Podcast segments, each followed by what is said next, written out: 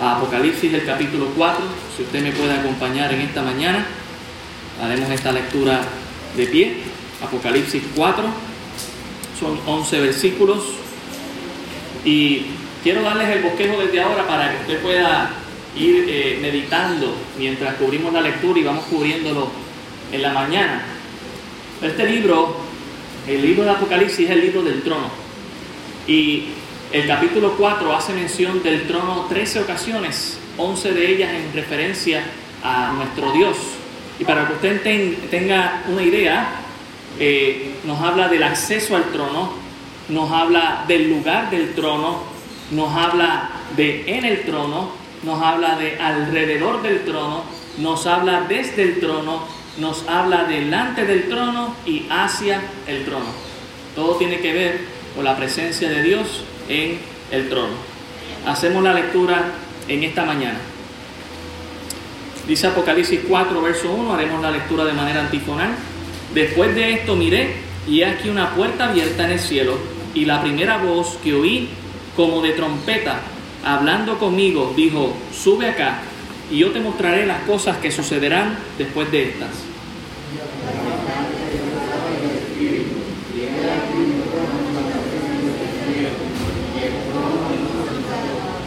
Y el aspecto del que estaba sentado era semejante a la piedra de jaspe y de cornalina, y había alrededor del trono un arco iris semejante en aspecto a la esmeralda.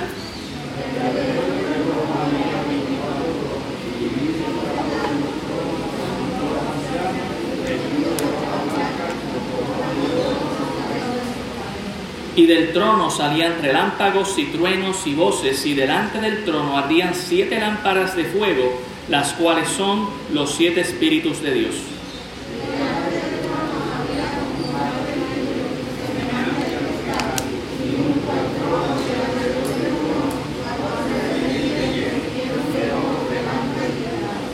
Y el primer ser viviente era semejante a un león el segundo era semejante a un becerro y el tercero tenía rostro como de hombre y los cuatro seres vivientes, perdón, y el cuarto era semejante a un águila volando.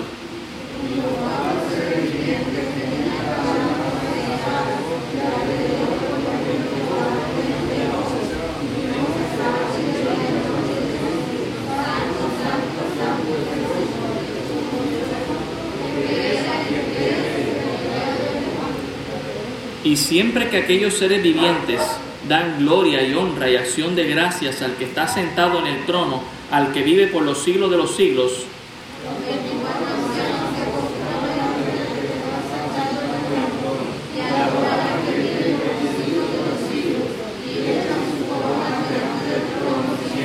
Señor, digno eres de recibir la gloria y la honra y el poder porque tú creaste todas las cosas y por tu voluntad existen y fueron creadas. Recordamos el tema de esta serie, la revelación de Jesucristo para sus siervos y el título, Adoremos a Dios en su trono. Padre Santo y Padre Bueno, ruego en esta mañana que tu palabra nos haga mirar tu trono, tu presencia y podamos terminar haciendo lo que los 24 ancianos, los seres vivientes y todos los que estaban presentes hicieron, que fue adorar y glorificar tu santo y precioso nombre por quien tú eres y por lo que has hecho. Gracias te damos en esta mañana en el nombre de Jesús. Amén. Pueden tomar asiento, hermanos. Adoremos a Dios en su trono. Como había mencionado, el libro de Apocalipsis, hermano, es el libro del trono.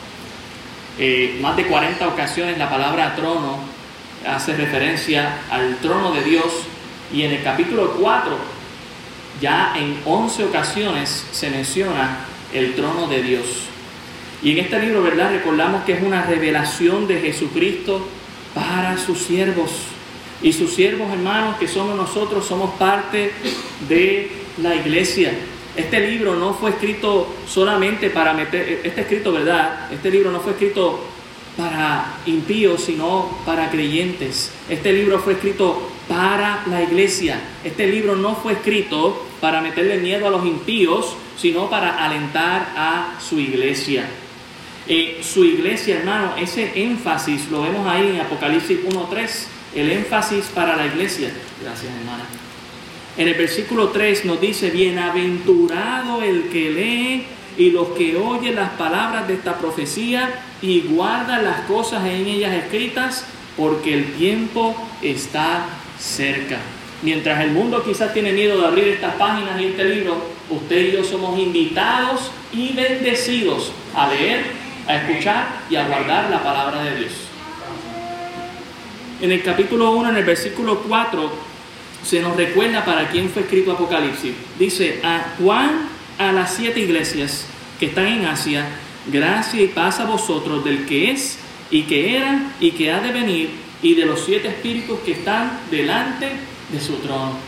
La Trinidad de Dios, Dios Padre, Dios Hijo, Dios Espíritu Santo, quiere que entienda que usted es el que recibe esta carta para alentar a su iglesia. Y eso lo hace en las cosas que eran, en la visión que Juan vio, pero también en las cosas que son. Vimos la palabra iglesia mencionadas al principio de cada carta, se repite siete veces. Y luego al final de cada carta se repite siete veces la palabra iglesias en plural, dándonos a entender que lo que Juan había visto de Jesús era para la iglesia, lo que Juan había visto de las iglesias era para las iglesias. Y también lo que Juan ve al, el, resto del libro de Apocalipsis es para la iglesia. Aunque la palabra iglesia, desde el capítulo 4 hasta el capítulo 22, no aparece, si vamos un momentito a Apocalipsis 22, versículo 16, usted va a ver para quién fue escrito todo el libro de Apocalipsis. Apocalipsis 22, 16. Dice, si llegó al mapa se pasó, ¿ok? O al diccionario. Dice, yo Jesús he enviado mi ángel para daros testimonios de cuántas cosas, de todas estas cosas, ¿a quiénes? En las iglesias. Yo soy la raíz y el linaje de David, la estrella resplandeciente de la mañana. El mensaje de Apocalipsis es para la iglesia. Y usted dice, ¿y por qué no para el mundo? Porque el mundo no cree. Cuando el mundo crea, el mundo recibe, ¿verdad? Las personas que crean del mundo van a recibir este mensaje. El mundo no quiere creer al mensaje de Dios. El mundo piensa que hay un fin de este, de este mundo, pero lo quiere describir lejos de Dios. Dios nos recuerda que el fin de este mundo lo va a traer Él y nos alienta diciendo, hey, yo voy a preservar tu vida. Yo voy a preservar tu vida. Así que el libro de Apocalipsis está escrito para alentar a la iglesia porque Él viene pronto y va a cumplir con todas sus palabras. Entonces recordemos, ¿verdad?, que todo el libro de Apocalipsis es para su iglesia. También recordemos que el libro de Apocalipsis en sí mismo es la revelación de Jesucristo. Apo, que significa por encima, y que significa un velo. Por encima del velo o por detrás del velo, quien aparece? Nuestro Señor Jesucristo, ya no como alguien humillado o como alguien que sufrió humillación en la cruz del Calvario, sino exaltado para recibir gloria y honra de toda su creación. Por ende debemos entender que este libro es el libro del trono de Dios. Todo gira en torno y alrededor de Dios. Jesús está en medio de su iglesia, pero Jesús en el capítulo 4 en adelante quiere que entendamos algo. No solamente Jesús está en medio de su iglesia, también Jesús que es Dios Dios está en medio de toda su creación y en control y Él está en su trono. Por lo tanto, podemos confiar en Él. Así que recordemos que las cosas que Juan había visto, Él vio a Jesús sentado en el trono. Mire el capítulo 1. En el capítulo 1, usted va a ver que Jesús está sentado en, su trono. Versículo 4 dice, Juan a las siete iglesias que están en Asia, gracias y paz a vosotros, del que es, que era y que ha de venir, y de los siete espíritus que están delante de su trono. Y en el capítulo 3, hablando de las iglesias, en el versículo 21, él le quiere recordar a las iglesias que él quiere sentarse con los vencedores en el trono. Dice, al que venciere, le daré que se siente conmigo en mi trono así como yo he vencido y me he sentado con mi Padre en su trono.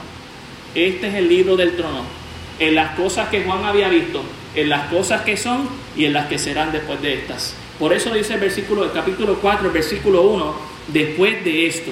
¿De qué cosas? De las cosas que son. Así que ahora, en el capítulo 4, vamos a viajar al futuro, hermano. Vamos a viajar al futuro. Y qué bendición que el creyente sabe cuál es su futuro cuando mira el libro de Apocalipsis. Y la primera imagen que va a ver el apóstol Juan en revelación es el trono de Dios.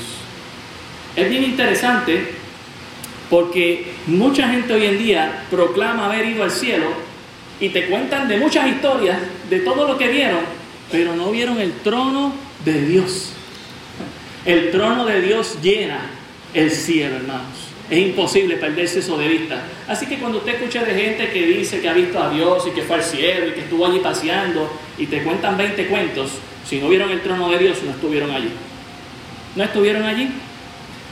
Dice el verso 1, después de esto miré y he aquí una puerta abierta. Y la primera voz que oí, como de trompeta, hablando conmigo, y dijo, sube acá y yo te mostraré las cosas que sucederán después de estas. En primer lugar, hermanos, quiero hablarles acerca del acceso al trono. Qué bendición. Dios en su gracia le permitió al apóstol Juan subir al trono de Dios, subir y tener acceso al trono. Sabemos que fue un mandato, él le dijo, sube acá. Eh, la frase que nosotros vemos ahí en el 4.1 cuando dice, y oí una voz que oí como de trompeta, sabemos que es en referencia a nuestro Señor Jesucristo. ¿De dónde obtenemos eso? Apocalipsis 1. Apocalipsis 1, versículo 10 nos dice, yo estaba en el Espíritu en el día del Señor y oí una voz y, oí detrás de mí una gran voz como de trompeta que decía, yo soy el alfa, el omega, el primero y el último, hablando de nuestro Señor Jesucristo. Y sabemos que el 4.1 cuando dice, yo oí una voz como de trompeta hablando conmigo, que dice, sube acá, está hablando de que Jesús está invitándole a subir al trono. Y dice, y yo te mostraré las cosas que sucederán después de estas para que nosotros entendamos de cómo Juan subió al trono, cómo le fue posible, porque humanamente es imposible. El capítulo 2 nos dice, y al instante yo estaba en el espíritu. No subió en el cuerpo, subió en el espíritu, es decir, de una manera sobrenatural. Y es bien interesante, hermanos, porque en el, capítulo 4, el verso 1, Juan está viendo una puerta antes de subir y la puerta él la ve abierta. Si ustedes recuerdan, nosotros terminamos el mensaje de las iglesias con la iglesia de la Odisea. ¿Cómo tenía la iglesia de la Odisea su puerta? La tenía cerrada, a tal punto que Jesús tenía que tocar la puerta para entrar. Y aún desde afuera hace la invitación, el que quiera abrir la puerta y me deje entrar, yo cenaré con él y él conmigo. ¿Verdad? Para hablar de tener esa relación con Dios. Pero vemos que nuestro Padre Celestial ahora mismo tiene sus puertas abiertas para que todos tengamos acceso al trono. Hebreos 4:16. Hebreos 4:16, note lo que dice la palabra del Señor. Hebreos 4:16 dice, acerquémonos pues confiadamente al trono de la gracia para alcanzar misericordia y hallar gracia para el oportuno socorro. Dios nos está invitando a entrar a su presencia. Obviamente usted y yo no podemos hacer como Juan hizo, pero un día no solamente estaremos en espíritu, estaremos con cuerpos glorificados para ver la presencia del Señor. Dios le dijo, sube acá, yo te voy a mostrar las cosas que van a suceder después de estas Dice el verso 2, y al instante yo estaba en el Espíritu y aquí un trono establecido en el cielo. Lo primero que Juan vio que fue el trono de Dios. ¿Y cómo no verlo si el trono llena todo el cielo? Como dice Isaías, que el trono de Dios está sobre el círculo de la tierra.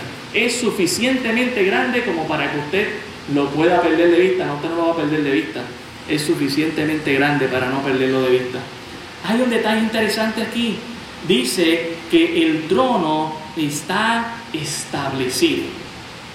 Y dice el lugar del trono. ¿Dónde está? En el cielo. Entonces no está aquí en la tierra, hermano, y es un trono que está establecido. Un trono establecido, para que usted entienda algo acerca de un trono establecido, es decir, que no es una silla o un trono portátil. Eh, no es algo que uno puede mover de un lugar para otro.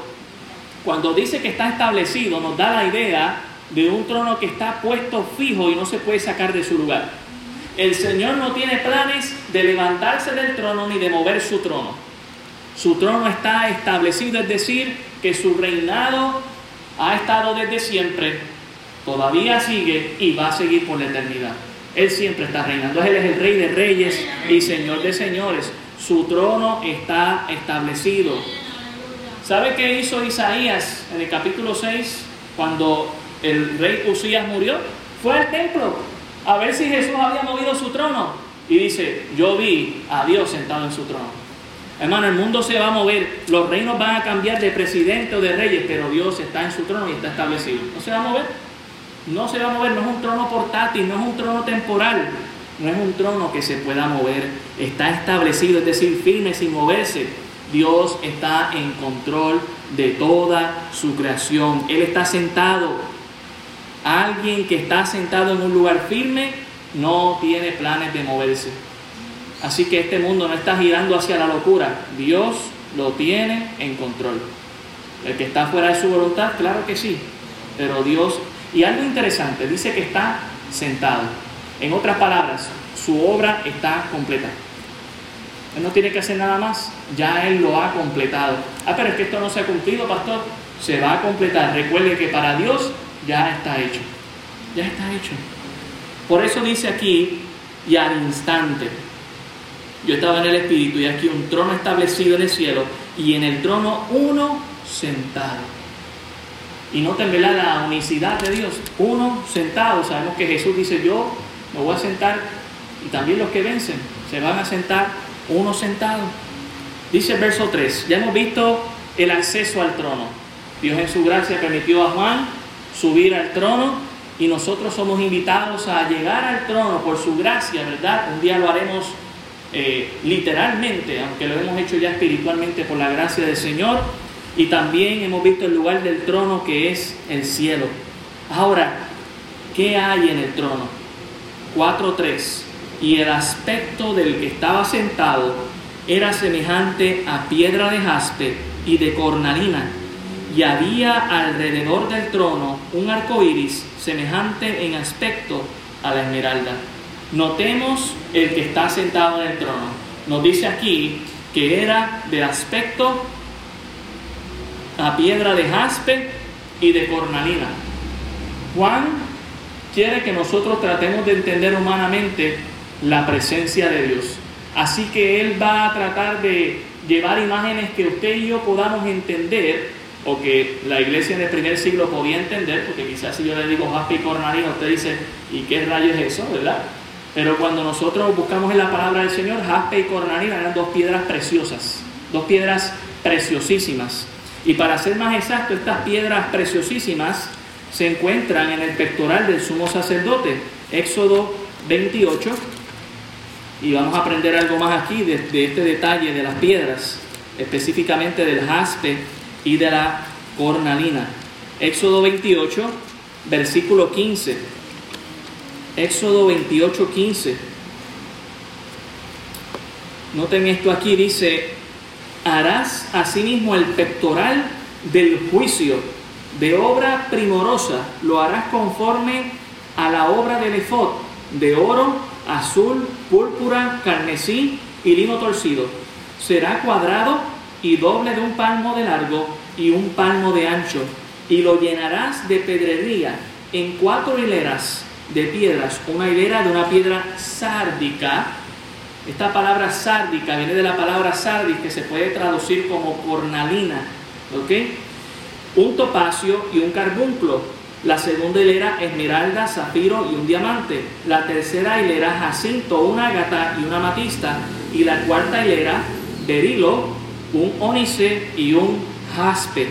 Todas estarán montadas en engastes de oro. Es decir, que el sumo sacerdote tenía un cuadrado, ¿verdad? En el pectoral, cuatro líneas de piedras preciosas y la primera piedra era cornalina, o como nos traduce aquí, ¿verdad? En el texto antiguo, como nos traduce aquí, que sería eh, sardis o sárdica, y también la última piedra que es jaspe.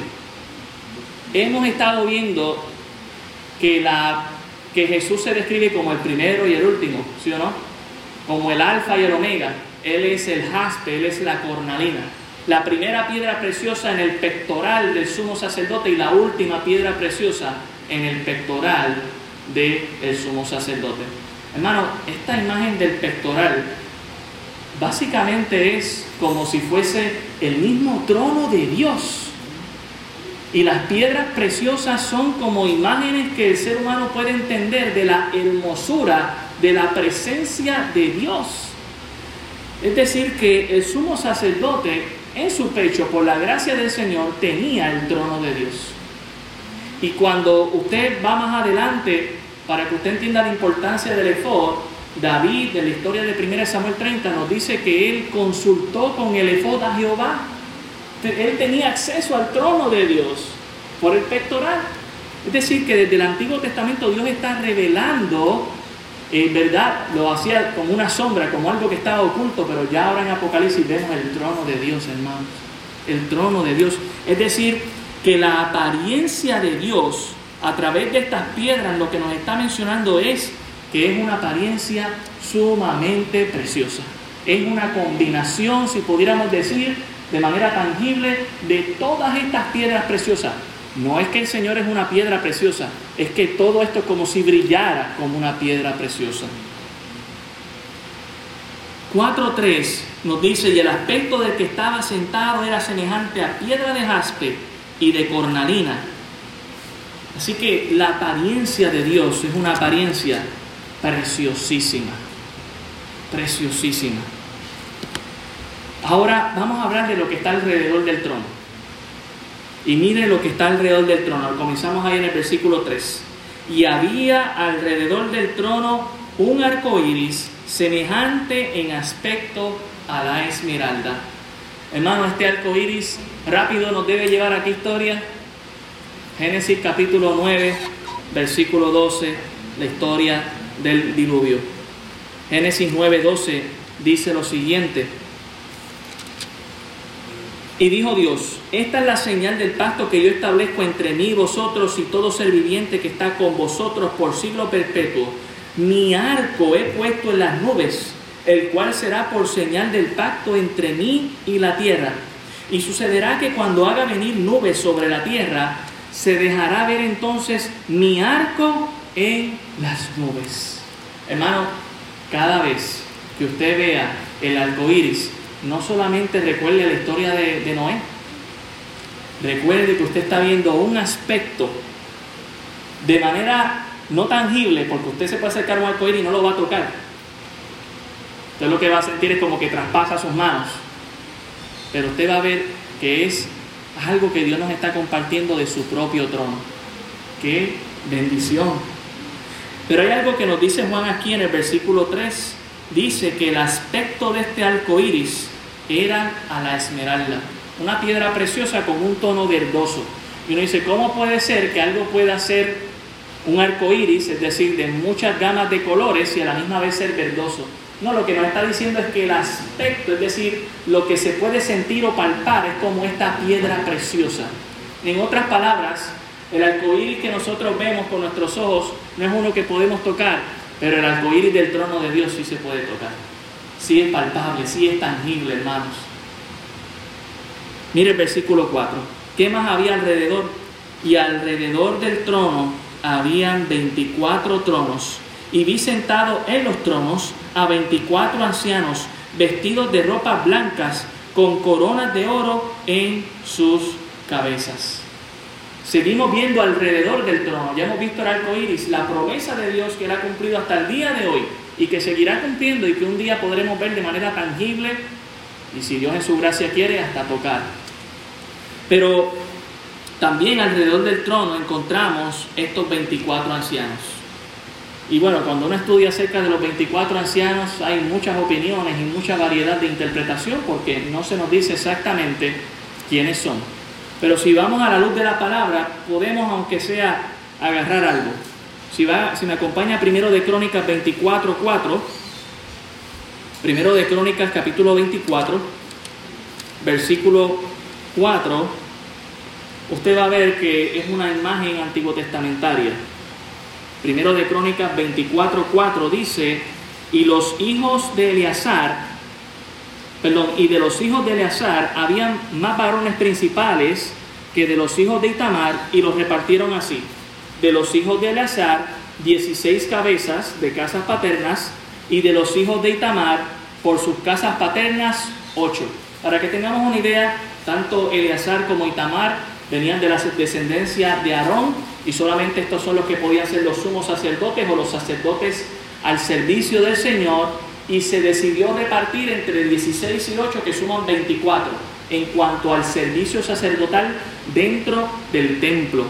Si vamos también al capítulo 25, versículo 6, dice 25.6, y todos estos que estaban bajo la dirección de su padre en la música en la casa de Jehová con címbalos, salterios y arpas para el ministerio del templo de Dios. Asaf, Jerutún, Emán estaban por disposición de el rey.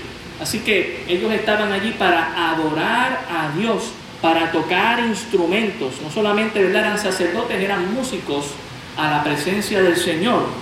Y esto lo podemos llevar también a Apocalipsis 5.8, espero que no se pierda conmigo. Apocalipsis 5.8, solo estamos dando luz a un texto que es un poco difícil de interpretar. Apocalipsis 5.8 dice, y cuando hubo tomado el libro, los cuatro seres vivientes y los 24 ancianos se postraron delante del colbero.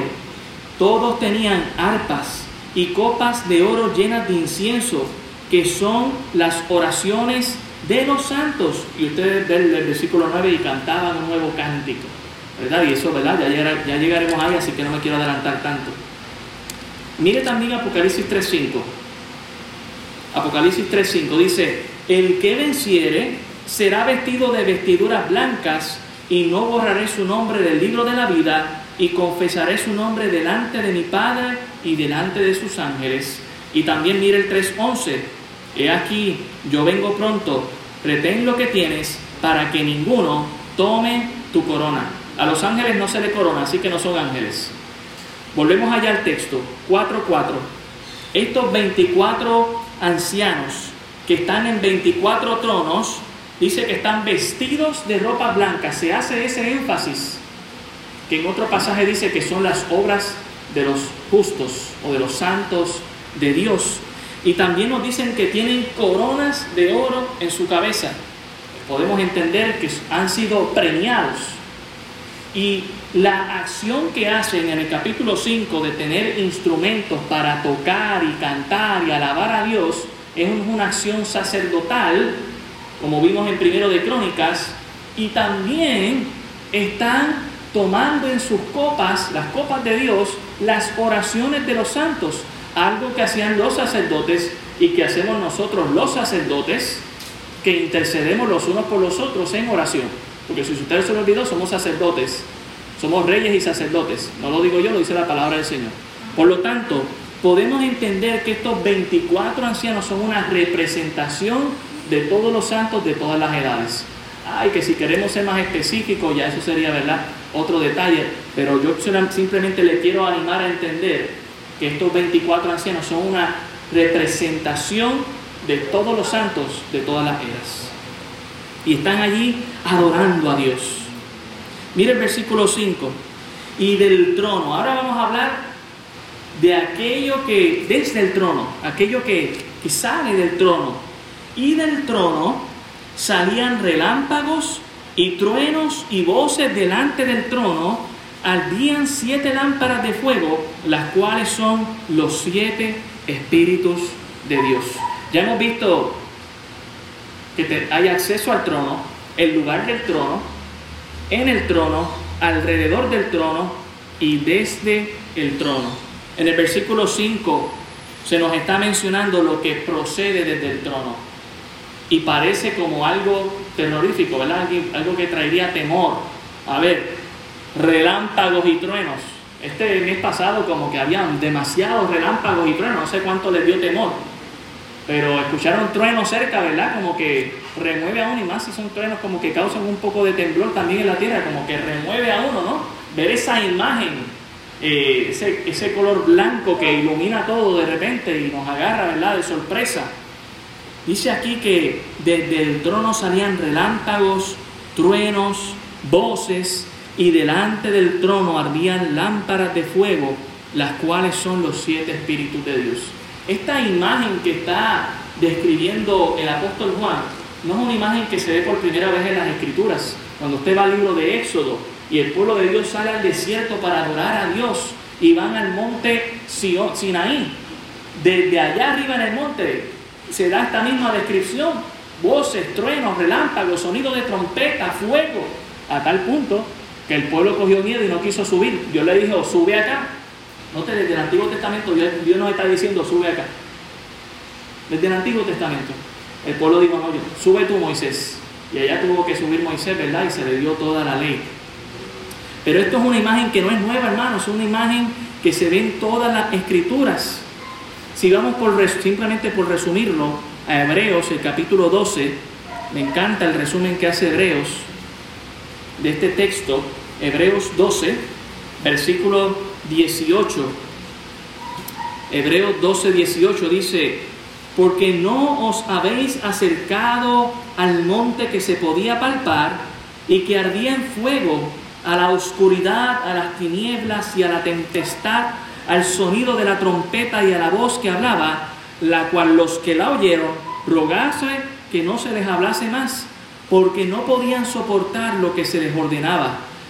Si aún una bestia tocar el monte será apedreada o pasada con dardo, y tan terrible era lo que se veía que Moisés dijo, estoy espantado y temblando. Oye, hasta Moisés aunque subió, subió espantado y temblando de ver la presencia de Dios. Pero el escritor de Hebreos hace este énfasis. Versículo 22. ¿A dónde usted y yo nos hemos acercado? Sino que os habéis acercado al monte de Sión, a la ciudad del Dios vivo, Jerusalén la celestial, a la compañía de muchos millares de ángeles, a la congregación de los primogénitos que están inscritos en los cielos, a Dios el juez de todos, a los espíritus de los justos hechos perfectos, a Jesús el mediador del nuevo pacto y a la sangre rociada que habla mejor que la de Abel. Hermanos, cuando usted compara esto con Apocalipsis, Juan está viendo la imagen de un Dios que se está preparando para el juicio. Pero detrás de esta imagen potente de juicio, quiero que entienda que usted y yo vamos más allá al silbo apacible de la presencia de Dios. Como lo describió allá en Primero de Reyes Elías, si vamos allá, primero de Reyes, el capítulo 19, versículo 11. Primero de Reyes 19, versículo 11. Dice la palabra del Señor. Él le dijo, sal fuera y ponte en el monte delante de Jehová. Y aquí que Jehová pasaba. Y un grande y poderoso viento que rompía los montes y quebraba las peñas delante de Jehová. Pero Jehová no estaba en el viento. Y tras el viento un terremoto pero Jehová no estaba en el terremoto. Y tras el terremoto un fuego, pero Jehová no estaba en el fuego. Y tras el fuego un silbo apacible y delicado. Hermano, usted y yo no estamos para puestos para ira. Hemos creído en el sacrificio del Señor, amén. Y por lo tanto seremos librados de la ira que estaremos leyendo del capítulo 6 en adelante, en la cual el Señor se está preparando en el versículo 4 y está mostrando este poderío que Él tiene. Por lo tanto, podemos acercarnos a Él porque nosotros no vamos al trueno, no vamos al relámpago, no vamos al fuego, no vamos a la voz del, trompeta, nos vamos a acercar al trono de la gracia, donde está su siervo apacible. Ahora, recuerde que el contexto del capítulo 4 es en preparación para el juicio que Dios va a emitir. Así que por tanto se ve esta imagen de Dios. ¿Está conmigo, hermano? Desde el trono precede el poder de Dios. Y nos dice en el versículo 5 allá en Apocalipsis 4, y delante del trono siete lámparas de fuego, las cuales son los siete espíritus de Dios. Es algo que ya hemos leído antes, pero luego si usted lo quiere buscar nuevamente en Isaías 11.2 se nos menciona específicamente esos espíritus de Dios, que es simplemente el Espíritu Santo, y los siete en, en relación a la perfección, a lo completo, que es el Espíritu Santo. Llegamos entonces a junto y delante del trono. Hasta ahora hemos visto, tenemos acceso al trono. Juan, ¿verdad? Se le dio la oportunidad de tener acceso al trono. Hemos visto el lugar del trono, es en el cielo. Hemos visto lo que hay en el trono, la presencia del gran, preciosísimo Dios, todopoderoso. Y hemos visto alrededor del trono. Hemos visto también desde el trono. Ahora vamos a ver junto y delante del trono. Versículo 6. Dice, y delante del trono había como un mar de vidrio semejante al cristal, y junto al trono y alrededor del trono cuatro seres vivientes llenos de ojos delante y detrás. ¿Qué hay delante del trono? Además, ¿verdad? De lo que hemos visto, estamos viendo aquí, hermanos, un mar de vidrio. Y quisiera, ¿verdad?, que nosotros pudiéramos entender a qué se está refiriendo, porque en Apocalipsis 21, 22 se nos dice que ya no habrá más mar, en el cielo no hay mar. Así que cuando habla de un mar de vidrio, ¿a qué exactamente está hablando? Si vamos a Éxodo 24.10, Éxodo 24.10, veremos a lo que se está refiriendo Juan. Éxodo 24.10 y veremos que Juan no fue el único que lo vio. ¿Cuál es la del versículo 9 para que usted vea quiénes vieron esto? Éxodo 24.9 y subieron Moisés y Aarón, Nadab y Abiú y setenta de los ancianos de Israel, y vieron al Dios de Israel, y había debajo de sus pies como un embaldosado de zafiro semejante al cielo cuando está sereno. Así que básicamente un piso tan limpio, tan claro, que parece un mar que está tranquilo. Es como cuando el mar en las mañanas está bien tranquilito, que parece un piso. Eso es lo que está describiendo Juan delante del trono.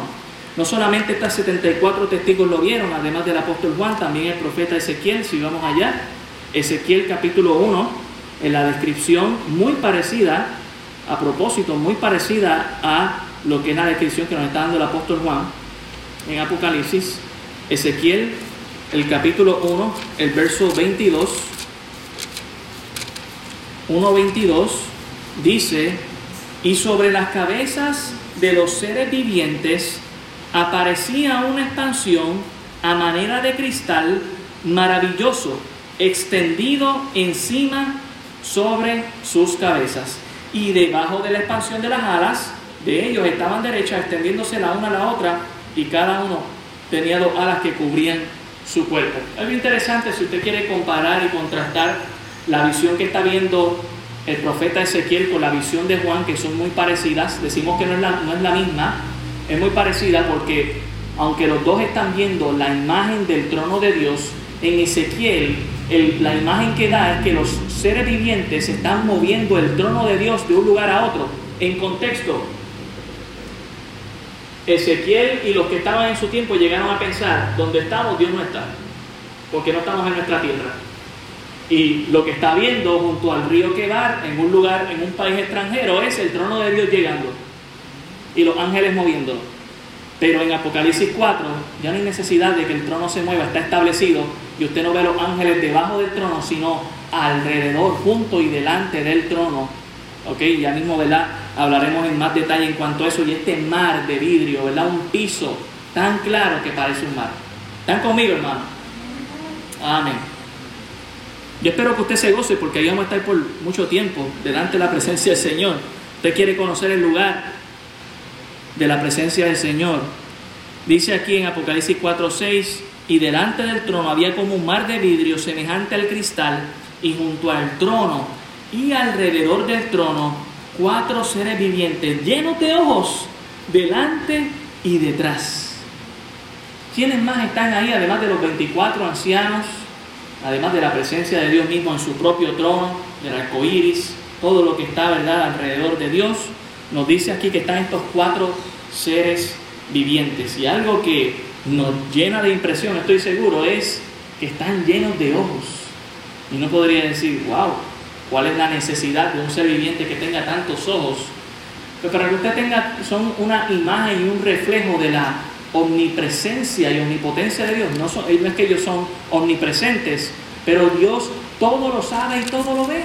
Y estos cuatro seres vivientes que están a cargo de guardar de la santidad de Dios y de glorificar al Señor, lo ven todo.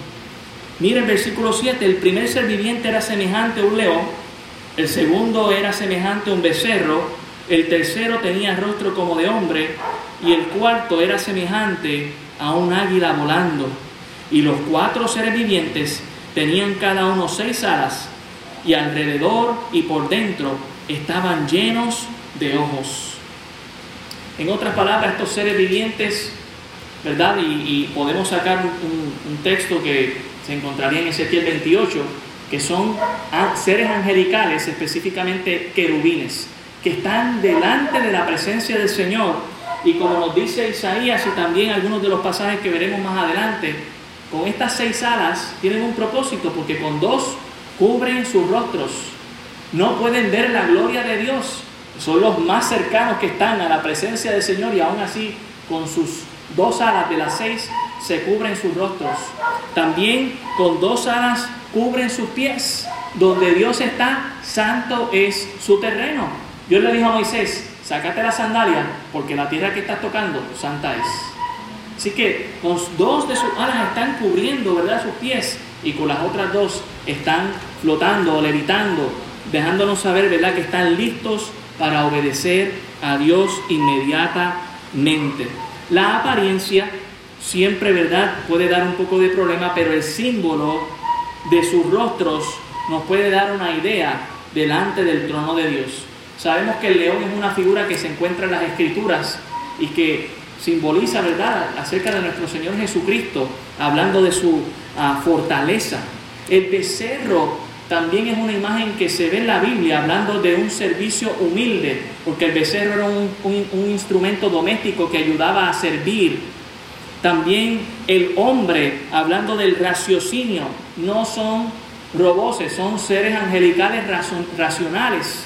Y también el águila, mostrando la agilidad y la rapidez de su servicio en el trono de Dios. Pero lo más importante, hermano, es hacia el trono. Miren el versículo 8. Y los cuatro seres vivientes tenían cada uno seis, alas y alrededor por dentro estaban llenos de ojos. Versículo 8 a la mitad. Y no cesaban día y noche de decir, Santo, Santo, Santo es el Señor, Dios Todopoderoso, el que era, el que es y el que ha de venir. Hermano, para esto también fue hecho Satanás en un principio. Si usted vaya a Ezequiel 28 y lo lee con calma, dice que Satanás se paseaba en medio de las piedras de fuego, estaba en la presencia de Dios para adorar al Señor. Así que podemos deducir que estos son querubines creados también para glorificar al Señor. ¿Y qué están haciendo? Están santificando a nuestro Dios. ¿Sabe? Algo interesante del atributo de la santidad de Dios, hermano, es que es el único atributo que se repite tres veces. Dios no se le dice que es amor, amor, amor, no se le dice que Él es justo, justo, justo, no se le dice que Él es misericordioso, misericordioso, misericordioso, pero sí se le dice que Él es santo, santo, santo. Y hay tres cosas que son santos de Dios. Dios no se junta con el pecado. Dios no puede pecar, Él es santo. Dios es único, Él es santo y Dios es especial. Él es santo, santo, santo, santo. Y estos seres angelicales con todos sus ojos apuntando al trono de Dios, están adorando a Dios, dice, sin cesar, día y noche. Hermano, eso nos debe animar a nosotros también. Todo lo que gira alrededor del trono de Dios en este momento tan sublime, en el que Dios se está preparando para enviar juicio a la tierra, Mientras que la tierra está en una incertidumbre de qué va a pasar en el futuro, en el cielo la imagen que tenemos es que Dios está en control y está siendo glorificado. Y así es como usted y yo nos debemos sentir. Cuando usted vea que este mundo se está haciendo pedazos, mire al trono de Dios y déle gloria y honra al Señor y no cese de hacerlo. Mire lo que dice el versículo 9. Y siempre que aquellos seres vivientes dan gloria y honra y acción de gracias al que está sentado en el trono, al que vive por los siglos de los siglos, los 24 ancianos se postran delante del que está sentado en el trono y adoran al que vive por los siglos de los siglos y echan sus coronas delante del trono diciendo, Señor, digno eres de, recibir la gloria, la honra y el poder, porque tú creaste todas las cosas y por tu voluntad existen y fueron creadas. Hermano, hemos visto el acceso al trono. Hemos visto el lugar del trono, es en los cielos. Hemos visto también en el trono la presencia de Dios. Alrededor del trono, el arco iris, los 24 ancianos, los seres vivientes, desde el trono, esta imagen de relámpagos, de truenos, de voces, de trompeta, de fuego de Dios. Y justo y delante del trono, todos apuntando hacia el trono para juntos adorar a Dios. La imagen del trono nos deja saber algo. Usted y yo no somos la Coca-Cola del desierto. Dios es el que tiene el trono en medio de este universo y todos debemos apuntar a Él y darle la gloria y la honra desde ya. Noten lo que hacen los 24 ancianos. Ellos fueron coronados. Se hace ese énfasis. Están vestidos de ropa blanca, tenían tronos. Dios promete tronos. Dios le prometió a los discípulos tronos. Dios, Dios le promete a la iglesia, allá en el capítulo 3, al que vence se va a sentar conmigo en trono. Por eso digo que los 24 ancianos son como una representación de la iglesia. Están allí sacando sus coronas y poniéndolas delante del que los ha coronado para honrar y glorificar al Señor. Hermano, usted no quiere llegar al cielo sin corona. Usted quiere llegar con corona para tener algo con que darle a Dios. Yo le animo a servir al Señor grandemente a adorarle, a tener esta actitud de estos seres angelicales, a tener la actitud de los 24 ancianos que están adorando a Dios. Y hay una razón, ellos no adoran a Dios así porque sí. Hay razones para adorar a Dios. En el versículo 8 se adora a Dios porque Él es santo, santo, santo. Él es especial, Él es único, no se, Él no se mezcla con el pecado. Él no tiene necesidad de pecar. ¿Sabe por qué? y sabe por qué le, digo? Porque Dios nos muestra que usted y yo en Él estamos completos. Y si nosotros entendiéramos eso, no tendríamos por qué caer en el pecado. Estamos satisfechos con Dios. Muchas veces pecamos porque indirectamente le estamos diciendo a Dios, yo necesito algo más que la presencia de Dios en mi vida, así que déjame llenarlo con esto. No solo de pan vivirá el hombre, sino de toda palabra que sale de la boca de Dios. Dios, y su palabra es lo único que usted y yo necesitamos, hermanos. Ellos no solamente invocan y alaban a Dios porque Él es santo, dice Él es el Señor Dios Todopoderoso. La palabra todo es un absoluto que hoy en día ha perdido esa, esa absolución, pero realmente todo significa todo, no significa parte de significa que lo cubre completamente. Dios también excede el tiempo, el que era, el que es y el que ha de venir. Le debemos adorar a Dios por quien Él es y entender que Dios es Dios porque Él está fuera del presente, pasado y futuro. Él gobierna sobre estos tiempos. En el versículo 9 se le adora a Dios porque Él tiene gloria, porque Él es digno de honra y porque ellos dan acción de gracias. ¿Cuántas peticiones no nos ha cumplido Dios en nuestras vidas, hermano? Mire, para empezar, usted vivió hoy un día más de vida. Dele gracias a Dios. Usted pudo entrar a la reunión de los santos a alabar al Señor. Dele gracias a Dios. Viva a Dios agradecido. ¿Y por cuánto tiempo? Porque Él vive por los siglos de los siglos. Dios es inmutable, es eterno. Ni la muerte pudo retener a Jesús. Él resucitó al tercer día. Y dice aquí que también adoran al que vive por los siglos de los siglos, verso 10, y echan sus coronas delante del trono. ¿Por qué echan sus coronas? Porque ellos saben que esas coronas las han recibido como una premiación, pero al final del día quien es digno de recibir la corona es Dios mismo. Y versículo 11, porque Dios es digno. Hoy en día nuestra sociedad le da gloria y honra a seres indignos. Mire, muchas veces se las damos a los animales y muchas veces se los damos a seres humanos que denigran a, demás seres humanos. Así es como está nuestra sociedad, glorificando y honrando a seres, a criaturas como usted como yo, en vez de adorar al Todopoderoso Dios. Él es digno de recibir la gloria, la honra y el poder. Y aquí está una última razón que encierra todo. Porque tú creaste algunas cosas, no dice todas las cosas. Y por tu voluntad, porque Dios quiere, hermano. Porque mire, usted lee la Biblia, usted se da cuenta que si Dios hubiese querido borrar esto, lo hubiese borrado. Y nunca hubiésemos existido. Pero por la voluntad, por la gracia de Dios, existen y fueron creadas. Hermano, yo sé que el mundo está como está, pero yo te invito hoy a que hoy miremos al trono y recordemos que tenemos acceso y recordemos que el trono está en el cielo y recordemos quién está en el trono y adoremos a aquel que está en el trono porque Él es digno de nuestra adoración. Padre, gracias te damos por tu palabra. Gracias Señor por esta imagen tan preciosa y tan hermosa que nos presentas acerca del futuro. Tú estás en tu trono, tú estás en control.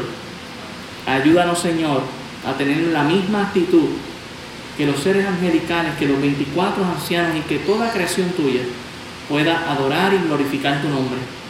Sabemos, Señor, que un día, no importa lo que los demás piensen, todos terminaremos de rodillas adorándote. Pero nosotros, Señor, voluntariamente y humildemente nos acercamos ante tu trono celestial y nos postramos ante tu presencia, Señor, adorándote y glorificándote. Ayúdanos, Señor, a entender que tú estás en control, que tú has establecido tu trono, que no tienes planes de moverte y que tú vienes pronto por tu iglesia. Gracias, Señor, por tu amor, por tu misericordia. Ayúdanos a estar firmes y a mirarte en tu trono. Gracias, en el nombre de Jesús. Amén. Dios les bendiga y Dios